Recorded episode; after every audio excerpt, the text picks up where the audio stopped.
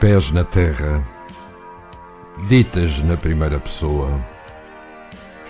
Embarcamos nesta crónica quinzenal da autoria de Raquel Ochoa e vamos sempre, sempre em frente, até, quem sabe, termos dado a volta ao mundo.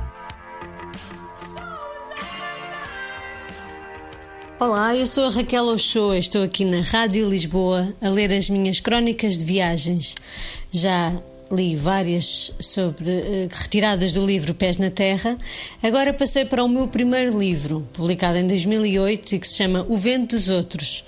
É uma viagem que fiz sozinha pela América do Sul em 2004 e uh, dividi, dividi por vários capítulos. Neste momento encontramos-nos na Costa Rica. Já li um capítulo sobre a Costa Rica e hoje vou continuar uh, a contar as minhas aventuras por lá. E assim começa a de hoje. Nico, assim se apresentou, ofereceu-se para me ajudar a procurar alojamento e percebi de imediato que não era possível recusar a disponibilidade.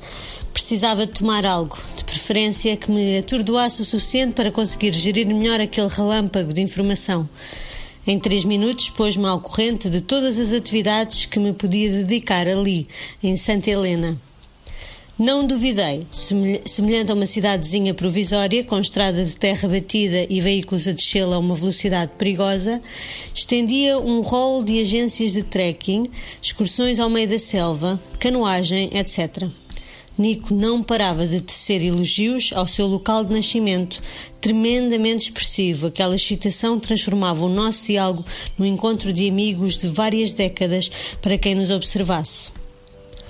Entramos num café onde pediu uma cerveja e ele um copo de leite. Não tomava bebidas alcoólicas, segredou-me.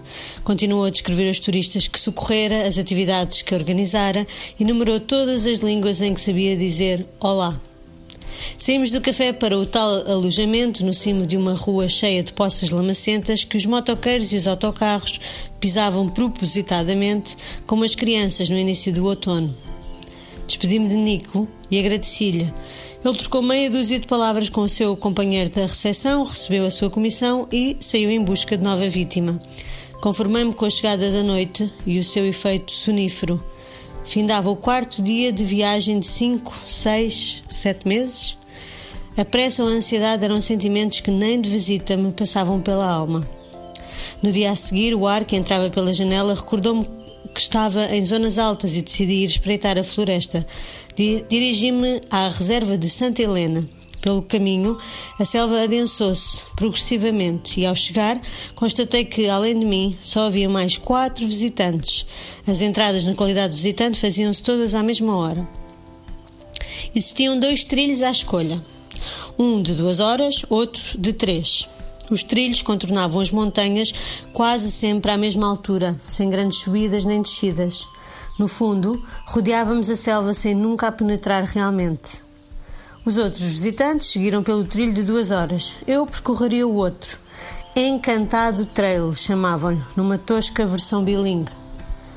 Só uns passos foram necessários. Estava rodeada pela floresta úmida, cheia de colibris a esvoaçar a centímetros, frenéticos, de bico longo, para um meterem onde não é chamado. E os sons. Todas as selvas têm um canto, um ruído harmonioso de milhares de chilreios, de grilos, de cigarras borguistas, de sapos gordos, de rãs cantadeiras e uma atmosfera sem a mais leve brisa. A temperatura estava bastante elevada, confundindo o suor do corpo com a umidade natural do local. O ar custava a entrar nos pulmões, ar fabricado para plantas, carregado de orvalho, que a flora bebe em festa no seu incontornável estado ao relento. A floresta enclaustrava-se cada vez mais. Os raios de luz que a penetravam só contribuíam para tornar tudo aquilo mais ausente da realidade e o trilho musgoso, cercado de terra castanha empapada, revelava-se perigosamente escorregadio.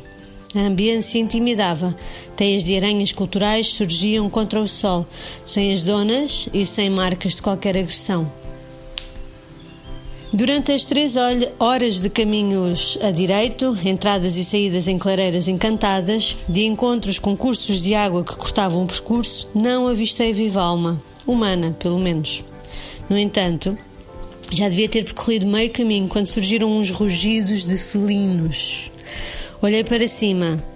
Algo mexia violentamente a uns 10 metros. Fiquei confusa.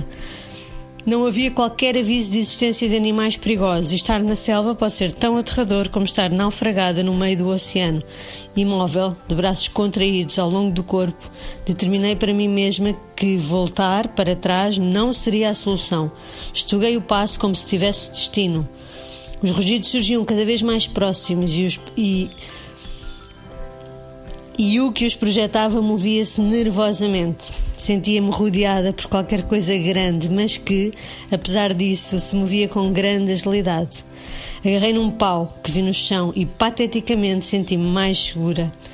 À medida que avançava, começava a entender quem eram aquelas espécies saltitantes rugindo como leões de grande porte. Gato escondido com o rabo de fora. Através de caudas reconhecidas de viés, percebi macacos, monos, como ali lhes chamam, e só com muito azar me atacariam. Continuei a caminhar, os urros foram se diluindo com a cantilena suave e constante da floresta até serem totalmente abafados. A paz regressava ao passeio e só os colibris voltaram a roçar-me sem permissão. Recompus-me e ri-me do meu pânico até chegar ao final do trilho. Voltei à localidade e encontrei-me de novo com Nico a quem contei a minha pequena aventura. Explicou-me que aqueles macacos medem cerca de 35 centímetros, mas têm uma capacidade impressionante para rugir. Mais tarde teria a oportunidade de ver alguns. Nico prometeu-me um verdadeiro safari por aquela zona se quisesse, com pumas, cobras, casebres no meio de montanhas e efetivo contacto com a natureza. Por se empolgar tanto nos seus monólogos, cheguei a recear que se esquecesse de inspirar. Descrevia-me anteriores excursões organizadas por ele, em que as pessoas tinham de fugir de animais selvagens e dormir nas árvores, como koalas. Garanti-lhe que voltaria, seguramente.